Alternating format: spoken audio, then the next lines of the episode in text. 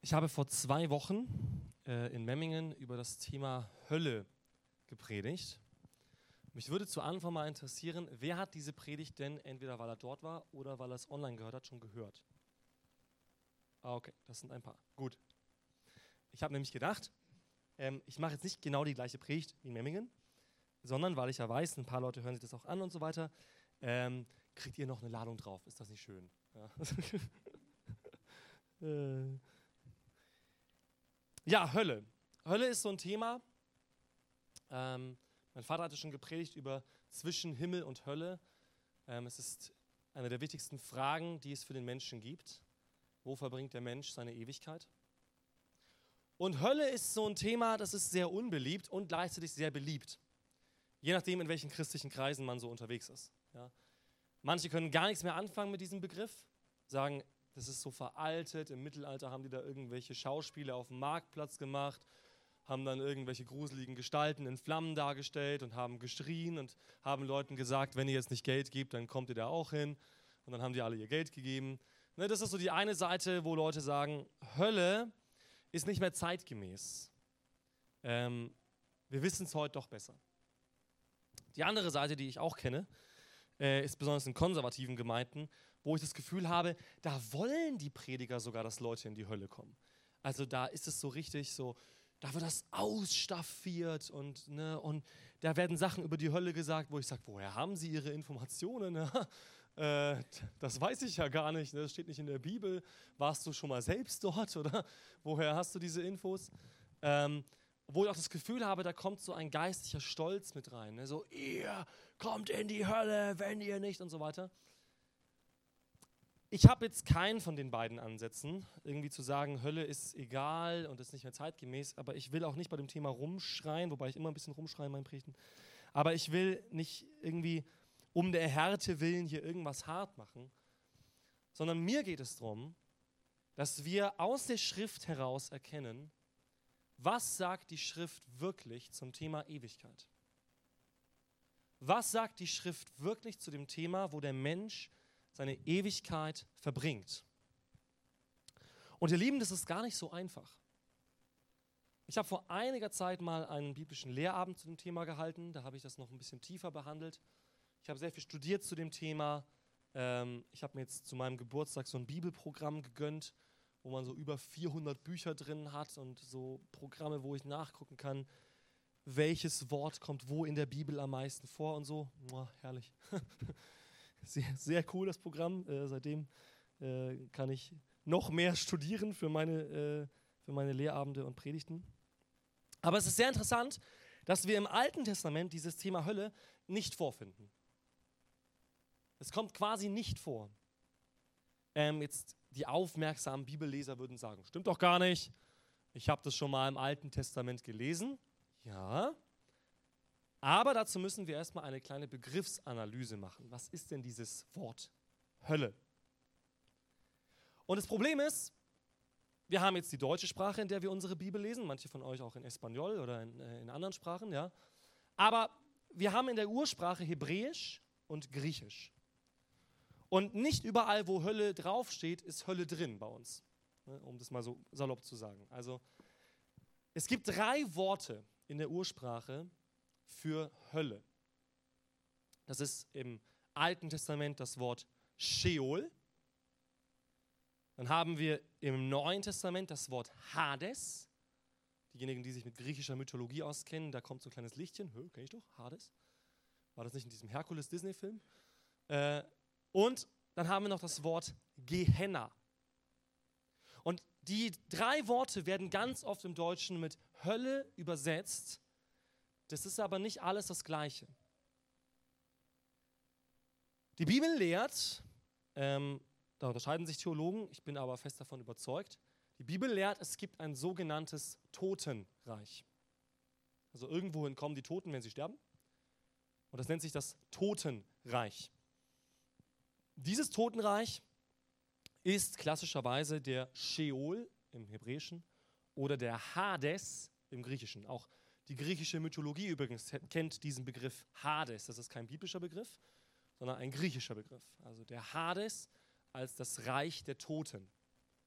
Über all diesen Begriffen steht noch dieses Wort Abyssos, das ist der Abgrund. Manche von euch kennen diese Geschichte, wo Jesus die Dämonen austreibt und sie bitten ihn, in die Schweine zu fahren und nicht in den Abyssos. Ja. Also es gibt irgendwie diesen Ort, der das alles zusammenfasst, der Abyssos. Aber dieses Wort Sheol und Hades, das ist eigentlich das Totenreich und nicht die Hölle, wie wir sie uns meistens vorstellen, weil in unserem Kopf ist da irgendwas mit Flammen und Finsternis und ewige Qualen und so weiter. Das werden wir uns heute anschauen, ob das wirklich so stimmt. Ähm, aber diese Worte sind eigentlich nicht die Hölle, wie wir sie im Kopf haben, sondern das letzte der drei Wörter, Gehenna, das ist das, was wirklich die Bibel mit dieser klassischen Ewigkeitshölle meint. Woher kommt dieser Begriff Gehenna? Zunächst einmal wird dieser Begriff am meisten von Jesus verwendet. Ich habe mir so eine Aufstellung gemacht dann mit meinem Bibelprogramm, äh, wo gezeigt wird, wo kommt das Wort Hölle vor. Ne? Dann gibt man so im Alten Testament nix, nix, nix, nix, einmal, nix, nix. Und dann kommen die Evangelien. Dann sind die Evangelien vorbei und dann wieder nix, nix, ein bisschen was, bisschen was. Also Jesus redet mehr über Hölle als alle anderen Schreiber der Bibel zusammengezählt. Ist erstaunlich, oder? Besonders für die, die denken, Jesus ist so der Liebe, ne, Gott im Alten Testament ist so böse und tötet immer Leute. Und dann kommt Jesus und der ist so lieb und freundlich und alle Menschen sind super. Hm, irgendwie passt das nicht so, ne? Weil Jesus hat ganz klar über die Hölle gewarnt. Und er hat ein Wort genommen, das gar nicht ohne ist. Dieses Wort Gehenna hat nämlich eine Vorgeschichte. Ähm, für die eifrigen Bibelleser unter euch könnt ihr das nachlesen, zum Beispiel in 2. Könige 16, 2. Könige 16, Vers 3 zum Beispiel, da kommt das vor. Dieses Wort Gehenna, das war ein Tal in Israel. Und dieses Tal war, da, war dafür bekannt, dass äh, unter der Zeit der alten Könige besonders, die sich dann zum Götzentum gekehrt haben, Kinderopfer dargebracht wurden. Ähm, die wurden dort verbrannt, tatsächlich. Also es war ein ganz schrecklicher Ort. Ja? Da muss es gestunken haben ohne Ende. Da sind Leichen überall. Es war bekannt für Qualen, für Schreie, für Feuer. Und Jesus verwendet dieses Wort offensichtlich sehr bewusst. Wenn er sagt, ich kann euch nicht genau sagen, wie Hölle ist, aber dieser Ort, den ihr da kennt, Gehenna, der kommt ziemlich nah an das ran, was man sich da vorstellen kann. Einsamkeit, Tod, Qualen, Feuer. Die Bibel spricht über Hölle und deswegen tue ich es auch. Weil ich bin dazu verpflichtet, nicht das zu predigen, was ich möchte, sondern was die Bibel sagt in ihrer Gesamtheit. Und ja, ich würde mir wünschen, wenn ich die Bibel schreiben könnte, wenn ich die Bibel umschreiben könnte oder wenn ich Gott umstimmen könnte, ja, dann würde ich diesen Begriff rausstreichen. Ich würde mir wünschen, dass alle Menschen gerettet werden am Ende. Dass Gott sagt, ja, theoretisch müsstet ihr alle sterben, aber in meiner Voraussicht sage ich euch, ihr alle werdet am Ende bei mir sein, weil ihr mich alle erkennen werdet. Das wäre mein Wunsch. Das wäre so das, wie ich die Evangelien geschrieben hätte. Aber so ist es nun mal nicht. Denn Jesus sagt, es gibt einen Weg, der ist schmal und der führt zum Leben. Und es gibt einen Weg, der ist breit und der führt in die Verdammnis. Und Jesus warnte eindrücklich, eindrücklich vor der Hölle. Ich werde heute nicht so stark auf das eingehen, was ich in Memming gemacht habe. Ihr könnt das gerne auch zur Ergänzung nachhören. Dort habe ich über drei Lügen gesprochen, die der Mensch glaubt, die mit dieser Hölle zu tun haben. Drei Lügen, die ihn eigentlich direkt in die Hölle treiben.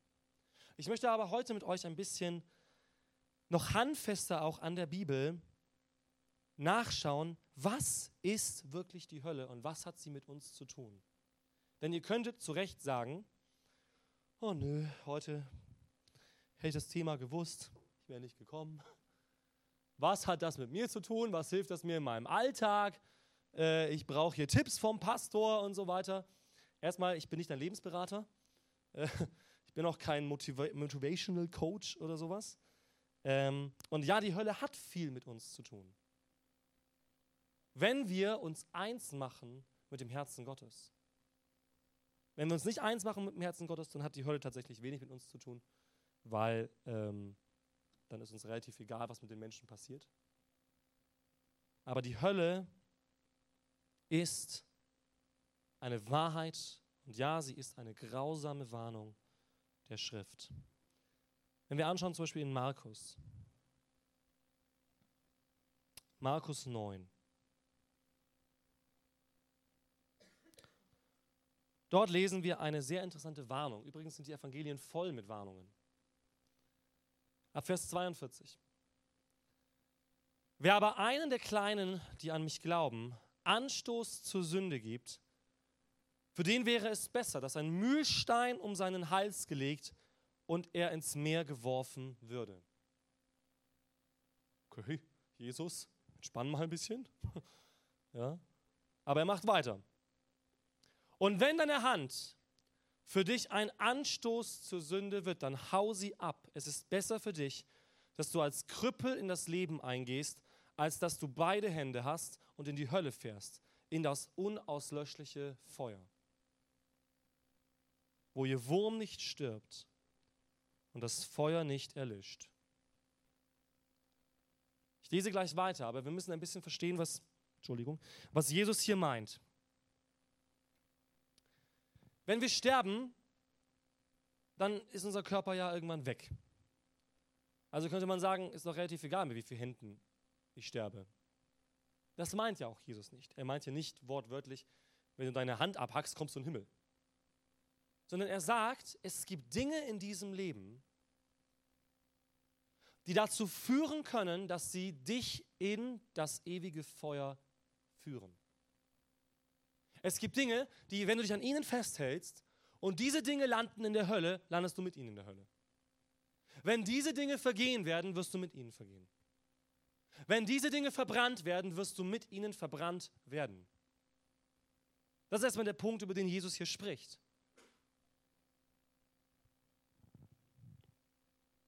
Er macht weiter.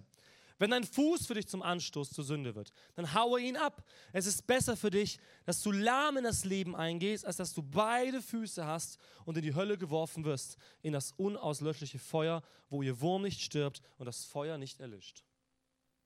Interessant, Jesus wiederholt jetzt dieselbe Formulierung. Ähm, wenn wir in der Bibel Wiederholungen haben, manchmal denken wir, warum sagt er das gleiche dreimal hintereinander oder so? Das kommt aus der hebräischen Sprache oder auch der aramäischen Sprache, die ja Jesus gesprochen hat, das Aramäische. Und dort haben wir halt nicht irgendwie so eine, so eine Taste auf der Tastatur, wo man Caps Lock drückt, ne, so diese Großstelltaste.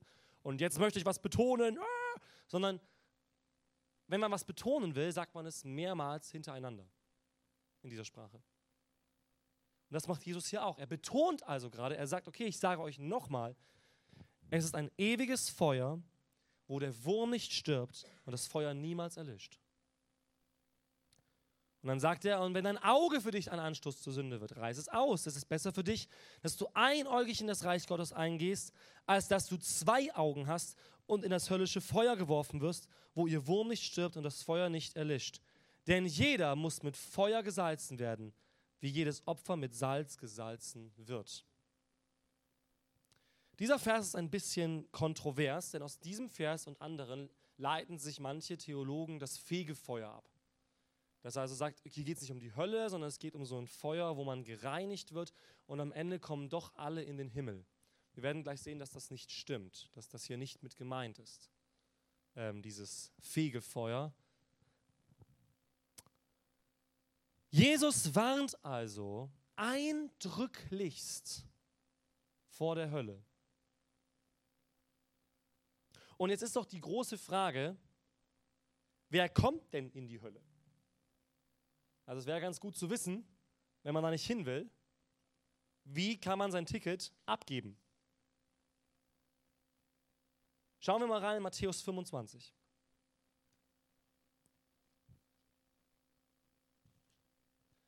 Matthäus 24 und 25 sind Endzeitreden. Das heißt, Jesus spricht jetzt über das Ende der Welt. Und in Matthäus 25 zeigt Jesus den Menschen, dass es am Ende ein Gericht geben wird. Ab Vers 31. Wenn aber der Sohn des Menschen in seiner Herrlichkeit kommen wird und alle heiligen Engel mit ihm, dann wird er auf dem Thron seiner Herrlichkeit sitzen und vor ihm werden alle Heidenvölker versammelt werden. Und er wird sie voneinander scheiden, wie ein Hirte die Schafe von den Böcken scheidet. Und er wird die Schafe zu seiner Rechten stellen, die Böcke aber zu seiner Linken. Dann wird der König denen zu seiner Rechten sagen, kommt her, ihr Gesegneten meines Vaters, und erbt das Reich, das euch bereitet ist seit Grundlegung der Welt. Denn ich bin hungrig gewesen und ihr habt mich gespeist. Ich bin durstig gewesen und ihr habt mir zu trinken gegeben. Ich bin ein Fremdling gewesen und ihr habt mich beherbergt. Ich bin ohne Kleidung gewesen und ihr habt mich bekleidet. Ich bin krank gewesen und ihr habt mich besucht. Ich bin gefangen gewesen und ihr seid zu mir gekommen. Dann werden ihm die Rechten antworten und sagen, Herr, Wann haben wir dich hungrig gesehen und haben dich gespeist oder durstig und haben dir zu trinken gegeben? Wann haben wir dich als Fremdling gesehen und haben dich beherbergt oder ohne Kleidung und haben dich gekleidet? Wann haben wir dich krank gesehen oder im Gefängnis und sind zu dir gekommen? Und der König wird ihnen sagen, wahrlich, ich sage euch, was ihr einem dieser meiner geringsten Brüder getan habt, das habt ihr mir getan. Dann wird er auch zu denen zu seiner Linken sagen, geht hinweg von mir. Ihr Verfluchten in das ewige Feuer, das dem Teufel und seinen Engeln bereitet ist. Ich bin hungrig gewesen, ihr habt mir nicht gespeist. Ich bin durstig gewesen, ihr habt mir nicht zu trinken gegeben. Ich bin ein Fremdling gewesen, ihr habt mich nicht beherbergt. Ohne Kleidung und ihr habt mich nicht bekleidet. Krank und gefangen, ihr habt mich nicht besucht. Und dann werden sie antworten, Herr, wann haben wir dich hungrig oder durstig oder als Fremdling oder ohne Kleidung oder krank oder gefangen gesehen und haben dir nicht gedient? Und dann wird er ihnen antworten, wahrlich, ich sage euch, was ihr einem dieser meiner Geringsten nicht getan habt, habt ihr auch mir nicht getan. Und sie werden in die ewige Strafe hingehen, die Gerechten aber in das ewige Leben. Das ist eine sehr schwierige Stelle. Besonders für die langjährigen Christen wie ich merke. Weil, jetzt sagt Jesus nicht zu den Schafen, ist ja bildlich gemeint, ne? Wir werden nicht Schafe und Böcke am Ende. Zu den Schafen, hey, ihr glaubt an mich und deswegen kommt ihr zu mir. Und ihr, ihr glaubt nicht an mich, deswegen kommt ihr nicht zu mir. Das würden wir doch irgendwie erwarten, oder? Ist das nicht das, was wir ständig predigen? So Glaube an Jesus, schreib es in deine Bibel rein, wann du das zum ersten Mal gemacht hast, und dann kommst du in den Himmel. Was Jesus deutlich macht ist, und ich glaube, das ist etwas, was wir zu sehr systematisiert haben. Jesus spricht über mehrere Themen sehr, sehr oft. Er spricht aber gar nicht so oft über dieses Thema Glaube und Rettung. Erstaunlicherweise. Das machen dann die Apostel aus ihrer geistlichen Erkenntnis dessen, was Jesus gelehrt hat. Die Hauptlehre von Jesus war etwas anderes. Die Hauptlehre von Jesus war Leben und Reich Gottes. Wenn ihr mal so die Reden von Jesus anschaut, dann werdet ihr merken, das sind die wiederkehrenden Themen von Jesus. Dazu noch seine eigene Person, also wer bin ich quasi, ne? darüber hat auch viel gesprochen. Und dann spricht er sehr viel darüber, was der Maßstab Gottes ist für den Menschen gibt eine ganze Predigt, die Bergpredigt, in dem er darlegt, das ist der Maßstab Gottes. Euch ist gesagt, ne, man darf seine Freunde lieben, Feinde hassen oder so. Und ich sage, liebet eure Feinde. Tut Gutes denen, die euch hassen. Segnet die, die euch verfluchen. Und so weiter und so fort. Er setzt einen neuen Maßstab. Es geht nicht darum, dass du durch Werke in den Himmel kommst, oder durch schlechte Taten in die Hölle kommst. Das ist nicht der Grund, warum Menschen in Himmel oder Hölle kommen. Denn wir alle haben schlechte Taten vorzuweisen und wir alle haben gute Taten vorzuweisen. Das haben übrigens auch alle außerhalb dieser Kirche. Da sind wir also nicht so sonderlich unterschiedlich. Und erfahrungsgemäß muss ich zur Schande von uns sagen, haben wir jetzt auch nicht unbedingt immer den Löwenanteil an guten Werken in dieser Welt. Ähm, was man darüber lachen könnte oder tatsächlich auch eine Warnung ist für uns. Denn Jesus sagt, wenn du in das Reich Gottes kommen möchtest, dann musst du von neuem geboren werden. Du musst ein neuer Mensch werden. Und diese Neuwerdung des Menschen geschieht nicht aus deinem Willen, nicht aus deiner Leistung, nicht aus deinem Intellekt, sondern es geschieht, so wie Jesus es beschreibt, von oben herab. Durch ein Gnadengeschenk Gottes wirst du ein neuer Mensch und erkennst die Wahrheit. Und die Bibel sagt, wer die Wahrheit erkennt, wer sie empfangen hat, wer ein neuer Mensch wird, der wird auch das Richtige tun. Andersrum gesagt, wenn jemand sagt, er ist Christ und er hat ständig Streit mit seinen Glaubensgeschwistern oder allen anderen Menschen, dann sagt der erste Johannesbrief, dann glaubst du auch nicht an Gott. Also wenn du sagst, du liebst Gott, aber alle anderen Menschen sind doof, dann liebst du auch nicht Gott. Dann hast du nichts verstanden von Gott. Jesus sagt das in sehr drastischen Worten. Ein guter Baum bringt gute Früchte, ein schlechter Baum bringt schlechte Früchte. Ein guter Baum bringt Frucht und er wird gegossen und so weiter. Ne? Mit dem Weinstock wird es dann nochmal äh, noch mehr aufgedröselt von Jesus, dieses Bild. Ne? Da werden dann die Reben gereinigt und so weiter. Aber ein schlechter Baum wird abgeholzt und ins Feuer geworfen. Das heißt, es geht um die Wurzel dieses Baumes. Es geht darum, welche Essenz hat dieser Baum. Ein Baum, der nicht gute Frucht bringt, da liegt es nicht daran, dass der Baum irgendwie sich nicht genug anstrengt oder irgendwie sagt, äh, ich habe aber nicht genug Äste, sondern er hat kein Fundament. Deswegen bringt er keine Frucht. Er hat keine geistliche Nahrung, deswegen bringt er keine Frucht. Es ist ein Konzept, das Jesus lehrt oder eine Wahrheit, die Jesus lehrt, die ineinander übergeht. Wir können nicht trennen Glaube, Werke, äh, Geistliches, Menschliches. Das trennt Jesus nicht. Er sagt, entweder du bist ein neuer Mensch und dann wird der Geist Gottes dich immer wieder ermahnen und zurückführen oder du bist es nicht. Jesus macht nicht eine große Differenzierung am Ende. Ja, also ihr wart, ihr habt gespendet an drei Vereine und ihr habt gespendet an zwei Vereine und ihr habt gespendet an einen Verein und du bist mal ins Ausland gefahren und hast da ein halbes Jahr irgendwie Social Dienst gemacht und du, du hast leider zu viel Netflix geguckt. Nee, er sagt eine Seite, die andere Seite. Ende der Differenzierung. Ende der Unterscheidung. Eine Seite, die andere Seite. Die eine Seite darf zu mir, die andere nicht. Da wird nicht gewogen, nicht gemessen, sondern er sieht diesen Menschen und er weiß, wer dieser Mensch ist.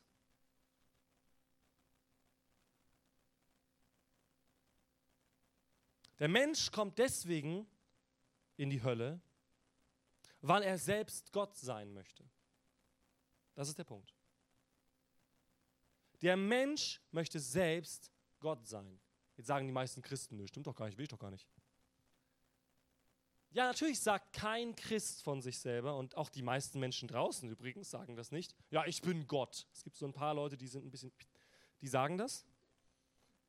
Aber die meisten Menschen sagen das nicht, wenn du sie fragst, bist du Gott? Die meisten Menschen sagen, ich bin ein normaler Mensch. Aber die meisten Menschen wenn du sie fragst, wer bestimmt, was gut und richtig ist? Da sagen die meisten Menschen, ich. Ich bestimme für mein Leben, was gut und richtig ist. Wenn ich die meisten Menschen frage, und ich habe viele solcher Gespräche, woher weißt du, was die Wahrheit ist? Dann sagen die Menschen, Wahrheit ist, was ich für wahr halte. Und vielleicht kommt da auch bei uns so ein bisschen was hoch, wo wir merken, oh, da haben wir auch leichte Tendenzen oder mittelschwere Tendenzen dazu, zu sagen, ja, ich bin zwar Christ, aber sagen lassen will ich mir irgendwie trotzdem nichts. Ne, so, ich lese die Bibel, alles, wo ich sowieso mit übereinstimme, oh, super, kann ich verwenden für mein Argument. Wenn jetzt aber jemand die Bibel mal anders auslegt, als ich das sehe, nö, kann gar nicht sein. Ne, ihr merkt also, wir haben alle diese Tendenz, uns in diese Position Gottes zu begeben, zu sagen, wir wollen selbstbestimmt sein über unser Leben. Das ist ja hochmodern heute. Ne? Ähm, sogar gesetzlich wird jetzt diese Selbstbestimmung vorangetrieben mit, du darfst dein Geschlecht ändern und so. Ne? Du darfst einfach alles selbst bestimmen, wer du bist, was du bist, was ist gut, was ist richtig. Hauptsache, du schadest niemand anderem, wo ich dann frage, und woher hast du jetzt diese Wahrheit? Ne, also, wenn jemand sagt, es gibt keine Wahrheit, dann frage ich immer zurück, ist das jetzt eine Wahrheit oder nicht, was du da gerade gesagt hast? Ne, also, das ist ein Paradoxon. Der Mensch kann nicht für sich selbst die Wahrheit bestimmen. Es geht nicht.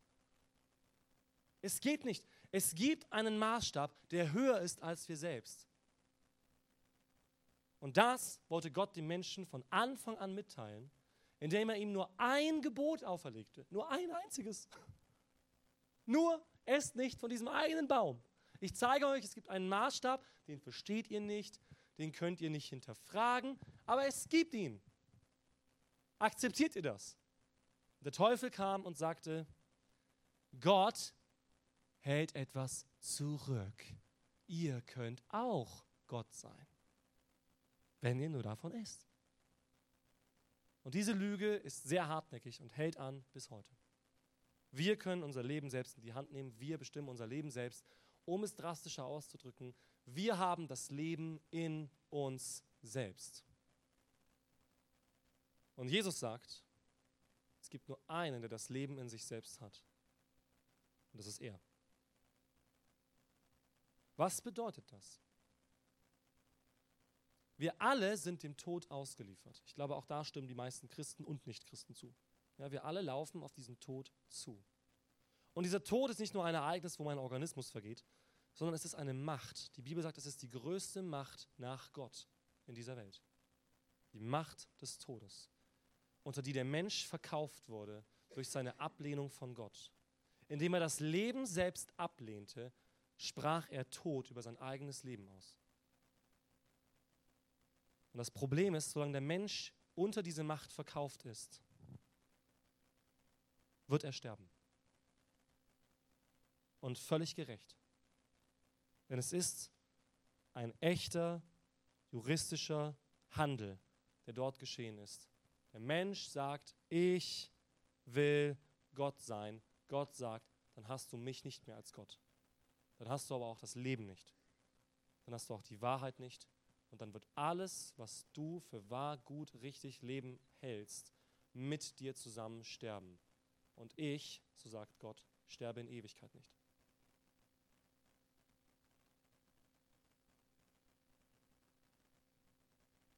Darum geht es bei der Hölle. Und es geht nicht darum, dass Gott irgendwie sagt, oh, da kommt einer aus Versehen in die Hölle. Nein, Gott sendet die Menschen in die Hölle. Das möchte ich theologisch schon so klar sagen. Es ist nicht so, dass Gott das irgendwie zuguckt, wie er aus Versehen da reinstolpert und noch irgendwie die Hand hin. Ja, er greift dem Menschen das Leben lang die Hand hin und sagt, du kannst echtes Leben bekommen, wenn du glaubst, dass ich deine Schuld bezahlt habe. Wenn du es schaffst, diesen inneren Schritt der Demut anzunehmen, den ich dir hinreiche, nämlich zu sagen, glaube, dass deine Schuld vergeben ist, glaube, dass ich dein Herr bin, glaube, dass du durch mich Leben hast und nicht durch dich und du wirst leben. Setze dein ganzes Vertrauen auf mich, so spricht Gott, und du wirst leben.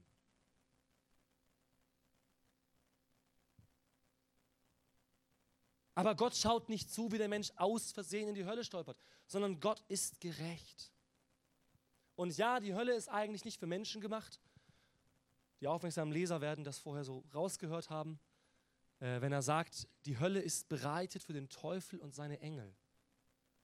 Es ist ein Platz, wo Judas 13 zum Beispiel drüber spricht, ja, der Judasbrief, wo er sagt, für die Engel ist, also für die abgefallenen Engel, das führt jetzt zu weit, das alles, äh, alles zu erklären, aber es gibt geistliche Wesen, die haben sich auch gegen Gott gewandt. Und die Bibel sagt, ihnen ist dieser Ort aufbewahrt und sie werden dort ihre Ewigkeit verbringen. In Finsternis und Qualen. Und dieser Ort war niemals für Menschen gemacht. Er war dazu gemacht, das auszulöschen, was mit Gott nicht vereinbar ist. Aber wenn du mit Gott nicht vereinbar bist, dann wirst du ausgelöscht. Und hier gibt es theologische Nuancen. Die einen sagen, die Hölle ist eine ewige, bewusste, andauernde Qual. Es gibt noch mehrere Vorstellungen, ja, dass es gar keine Hölle gibt oder nur ein Fegefeuer. Es gibt für mich zwei Vorstellungen von Hölle, die beide biblisch sind und die ich beide vertreten kann und wo ich leichte Tendenzen habe, aber mich nicht festlege. Das eine ist zu sagen, es ist eine ewige, andauernde Bewusstseinsqual. Und das andere ist, es ist eine andauernde Bewusstseinsqual, die in der Auslöschung des Menschen endet. Beide Tendenzen gibt es in der Bibel. Diejenigen, die an meinem Lehrabend da waren, wissen das. Da habe ich es noch ein bisschen aufgedröselt, weil auch die Bibel von einer Auslöschung spricht. Auch Jesus. Ne? Fürchtet nicht die Menschen, sondern fürchtet den, der sowohl den Leib als auch die Seele auslöschen kann in der Hölle. Also auch diese Dinge gibt es in der Bibel und diese Andeutungen. Ich glaube aber, das ist Jacke wie Hose. Also ich würde jetzt nicht sagen, das eine ist besser als das andere. Sondern so viel besser ist das, was Gott verspricht, nämlich Leben in Ewigkeit. Leben in Ewigkeit. Und Leben in Ewigkeit heißt nicht auf einer Harfe sitzen, äh, auf einer Harfe sitzen und Wolke spielen. Ja, genau. Danke, Dave. Auf einer Wolke sitzen und Harfe spielen. Ja. Ähm, wir haben in Memmingen eine Predigt dazu gehabt. Ähm, wir haben jetzt nicht die Möglichkeit, äh, das hier auch noch zu machen. Aber um es kurz zu sagen, das ewige Leben besteht, so wie Jesus es sagt in Johannes 17, darin, dass man Gott kennt und seinen Sohn, den er gesandt hat. Und es wird eine ewige Gemeinschaft sein auf einer neuen Erde, nicht auf einer, irgendeiner Wolke, in irgendeiner Sphäre, wo wir dann rumschweben und den ganzen Tag Halleluja sagen, sondern es wird eine neue Schöpfung geben, eine neue Erde, einen neuen Himmel, eine neue Kreation, einen neuen Körper für dich und eine ewige Gemeinschaft in der Natur, die Gott geschaffen hat, in dem Universum, das Gott geschaffen hat, in der Gemeinschaft mit Gott. Das wird es sein. Wir lesen noch aus Offenbarung 20. Denn hier wird nochmal beschrieben, so wie auch in Matthäus, wie dieses Endgericht aussieht, wo es um Himmel oder Hölle geht.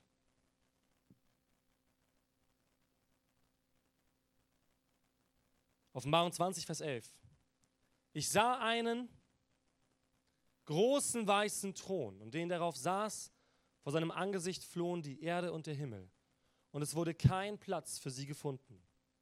Und ich sah die Toten, kleine und große, vor Gott stehen und es wurden Bücher geöffnet. Und ein anderes Buch wurde geöffnet, das ist das Buch des Lebens.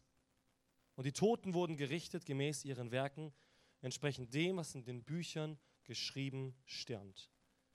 Und das Meer gab die Toten heraus, die in ihm waren, und der Tod und das Totenreich gaben die Toten heraus, die in ihnen waren. Und sie wurden gerichtet, jeder nach seinen Werken. Und der Tod und das Totenreich wurde in den Feuersee geworfen. Das ist der zweite Tod. Und wenn jemand nicht im Buch des Lebens eingeschrieben wurde, so wurde er in den Feuersee geworfen. Das ist die Frage, die Gott uns heute stellt. Stehst du im Buch des Lebens?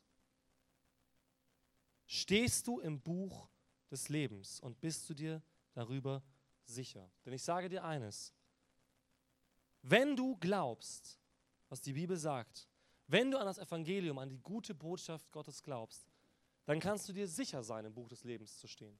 Und dann kannst du völlig von dir weggucken. Ja? Du brauchst dich nicht immer ständig überprüfen und deine Werke angucken, was du falsch machst, sondern dann wirst du wissen, 100 Prozent, du bist im Buch des Lebens. Nicht wegen dem, was du getan hast, sondern wegen dem, was Jesus getan hat. Dieses Buch des Lebens ist das Entscheidende, was am Ende darüber entscheidet, wer in die Hölle und wer in den Himmel kommt. Und das sagt Jesus auch übrigens seinen Jüngern. Die sind dann rausgegangen, ja, haben Dämonen ausgetrieben, Kranke geheilt, Übernatürliches erlebt. Und Jesus sagt in Lukas 10, Vers 20, ist alles nett, ne? Aber darüber freut euch nicht.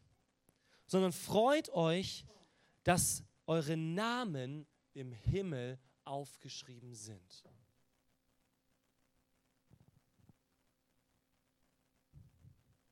Weißt du, wo du stehst? Das ist meine erste Frage an dich heute am Ende dieser Predigt. Weißt du, wo du am Ende stehst? Auf welcher Seite du stehen wirst? Schafe oder Böcke? Diejenigen, zu denen er sagt, komm, oder denen, denen er sagt, geht weg von mir. Weißt du, auf welcher Seite du stehst? Wenn du es nicht weißt, beende den heutigen Tag nicht, ohne es nicht fix zu machen. Und du hast, du hast die Freiheit, dich dafür zu entscheiden, dieses Leben zu leben, wie du möchtest, äh, Menschen zu lieben und zu hassen, wie du möchtest, deinen Lebensweg zu gehen, wie du möchtest, dich selbst zu Gott zu machen, Gott abzulehnen, ihn zu vergessen. Diese Entscheidung hast du, aber sei dir bewusst, es gibt ein Ende für dein Leben. Damit ist dein Leben mit diesem Tod verwirkt. Und das sage ich nicht, um irgendjemanden in den Himmel zu drängen. Ähm, ich kriege keine Provision für jeden Bekehrten oder sowas.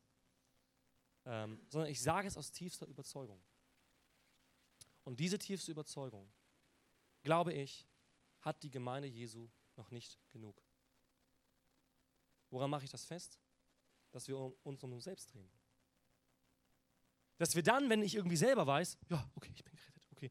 Hauptsache mein Gewissen ist gut, ne? das ist so ganz wichtig für uns. So ruhiges Gewissen. Dann lese ich ganz oft Römer 8, bis ich ein gutes Gewissen habe. So, Hauptsache mir geht's gut, ich habe ein gutes Gewissen. Und dann, ja, was dann? Dann warte ich, bis Jesus kommt oder ich sterbe oder was mache ich dann? Dann wird normalerweise etwas geschehen. Nämlich, ich kann nicht mehr unberührt bleiben gegenüber dem Gedanken, dass diese Welt immer noch verloren ist. Und das ist sie. Diese Welt ist immer noch verloren. Und es gibt Menschen, die jeder von uns kennt, vielleicht gibt es auch Menschen, die hier sitzen, die in die Hölle kommen werden. Die kein Leben mehr haben werden. Die werden mindestens ausgelöscht oder sogar in Ewigkeit ihre Strafe erleiden. Die Strafe nicht für das einzelne Lügen und für das einzelne Stehlen, sondern die Strafe dafür, dass sie den Platz Gottes eingenommen haben.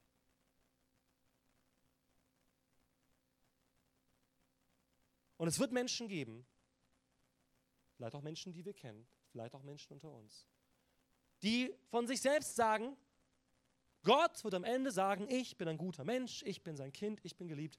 Und Jesus sagt, ja, es wird diese Menschen geben, es wird aber auch Menschen geben, zu denen er dann sagen wird, ich habe euch noch nie gekannt. Ich habe euch noch nie gekannt. Ihr behauptet zwar irgendwas in meinem Namen zu tun, das haben schon viele Menschen. Viele Menschen haben schon in Gottes Namen Gebäude gebaut und Veranstaltungen gefeiert und sogar Kriege geführt.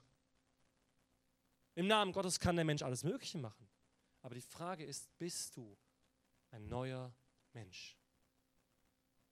Bist du von neuem geboren? Hast du das Leben in dir, weil Jesus für deine Sünde bezahlt hat? Das ist die Frage. Nicht, ob du in die Kirche gehst. Ne, irgendjemand hat mal gesagt, ähm, viele Prediger sagen das. Man ist ja auch kein Auto, nur weil man in die Garage geht. Ne? So, Genau, ist man kein Auto, ne? So, also. Sondern deine Existenz, deine Identität ist das Entscheidende, was Gott am Ende sehen wird. Sieht er Schuld an dir oder nicht? Bist du gerecht oder nicht? Und all diese Probleme, diese werden gelöst am Kreuz von Golgatha. Und damit schließe ich diese Predigt.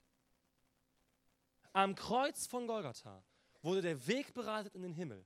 Und nicht so wie im Islam, die dünne Schnur über dem Feuersee, über die nur die Gerechten wandern können. Und diese schrecklichen Bilder, an denen links und rechts die Leute runterfallen in diesen ewigen See. Und jeder Moslem hat Angst, ob er ins Paradies kann, weil er es nicht weiß. Inshallah, Allah allein weiß es. Ich weiß nicht, ob Allah mich will. Ich kann dir eines sagen, Gott will dich von ganzem Herzen.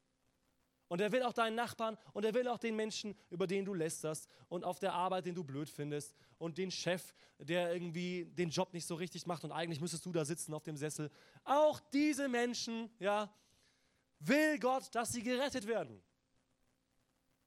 Selbst der Mensch, der dir das schlimmste Leid angetan hat, soll gerettet werden. Alle Menschen sollen gerettet werden und sie sollen es wissen. Sie sollen es wissen von ganzem Herzen. Und wir können es wissen, denn an diesem Kreuz wurde alles getan, es wurde jeder Tausch vollbracht, der gebracht werden muss. Er starb, Jesus starb, obwohl er der Einzige war, der niemals hätte sterben müssen. Es wurden Menschen auferweckt, ja, Lazarus wurde auferweckt, aber der starb wieder. Jesus musste nicht sterben, er hätte ewig leben können. Und er beendete sein Leben freiwillig. Er sagte den Leuten, ihr könnt mein Leben nicht nehmen, ich gebe es freiwillig. Wenn ich das nicht will, könnt ihr mir gar nichts. Und er gab es freiwillig und tauschte ein. Er sagte, ich gebe mein Leben. Das kann ich jetzt theologisch nicht alles erläutern, warum das jetzt so gültig ist. Aber die Bibel sagt von Anfang an, es muss der Tod geschehen für die Trennung von Gott. Und er sagte, ich springe dazwischen. Ich werde zur Trennung von Gott. Ich schreie am Kreuz, mein Gott, mein Gott, warum hast du mich verlassen? Das spricht Jesus zu dir. An diesem Kreuz erleidet Jesus jede Strafe, die wir eigentlich durch unser Verhalten und noch schlimmer, durch unser hartes Herz bewirkt haben. Und wir dürfen mit Freiheit auf dieses Kreuz sehen und sagen, danke Jesus, dass ich nicht mehr an meiner Schuld festhalten muss, sondern dass du jeden einzelnen Peitschenhieb, jedes einzelne schlimme Wort, jeden einzelnen Trennungsschmerz am Kreuz erleiden musstest. Und du hast es getan. Und ich danke dir dafür. Ich danke dir dafür, dass ich das nicht mehr tun muss. Ich muss mich nicht mehr selbst geißeln. Ich muss mich nicht mehr selbst in den tiefsten Abgrund begeben und mich schlecht fühlen, sondern ich darf leben durch die Gnade Gottes. An diesem Kreuz hat er uns erkauft. Er hat uns freigekauft von der Macht der Sünde, der wir verkauft worden sind und die jeden Menschen antreibt bis zu seinem Tod. Und er sagt, ich kaufe dich frei davon, du hast einen neuen Herren. Du musst diesem schlimmen Herren nicht mehr dienen. Du bekommst echtes Leben. Du musst nicht mehr sündigen. Du musst nicht mehr auf den falschen Weg laufen. Du darfst jetzt das Leben leben, das Gott möchte. Und ich könnte noch viel mehr Dinge aufzählen, ja. Aber das alles wurde erwirkt am Kreuz. Und wer das von Herzen annimmt, wer das von Herzen glaubt, mit ganzem Herzen und wer es bekennt, der wird gerettet. Das ist das Evangelium, das ist die gute Botschaft. Und wir machen so oft eine schlechte Botschaft raus. Ja? Wir tun immer so, als wäre das eine schlechte Botschaft für die Menschen. Erst müssen sie sich schlecht fühlen und dann dürfen sie sich gut fühlen. Nein, sie dürfen die Gnade Gottes empfangen. Wir können den Menschen sagen, weißt du was? Du weißt selber, dass du in den sicheren Tod gehst. Aber es gibt ein Geschenk für dich. Ewiges Leben. In der Fülle, mit einem Ende, das du dir nicht mal selbst erhoffen kannst. Und es geht drüber hinaus. So spricht die Bibel. Meine Gedanken sind nicht eure Gedanken, damit ihr das Ende bekommt, was ihr hofft. Es geht über das hinaus, was wir uns erträumen können. Und all das schenkt uns Gott. Und ich weiß, ich gehe nicht in die Hölle. Wenn ich heute sterbe, weiß ich, wo ich bin. Nicht, weil ich Prediger bin. Glaubt mir, es gibt Prediger, die gehen in die Hölle. Nicht, weil ich irgendwie hier was mache. Nicht, weil ich alles richtig mache, was ihr wisst, ich nicht tue. Sondern weil Jesus lebt. Weil er auferstanden ist. Weil er nicht tot geblieben ist weil er auferstanden ist durch die Kraft Gottes und wir mit ihm leben dürfen. Daran glaube ich, das ist mein Lebenszentrum. Davon rücke ich nicht ab. Wenn ich abrücke, weiß ich, dass Gott mich davor warnt. Ich weiß, dass er in mir lebt. Ich weiß, dass er mich zurückführt. Und ich bin sicher in der Hand Gottes. Ich muss nicht mein eigener Gott sein. Ich habe schon einen. Und ich hoffe, das hast du auch. Amen.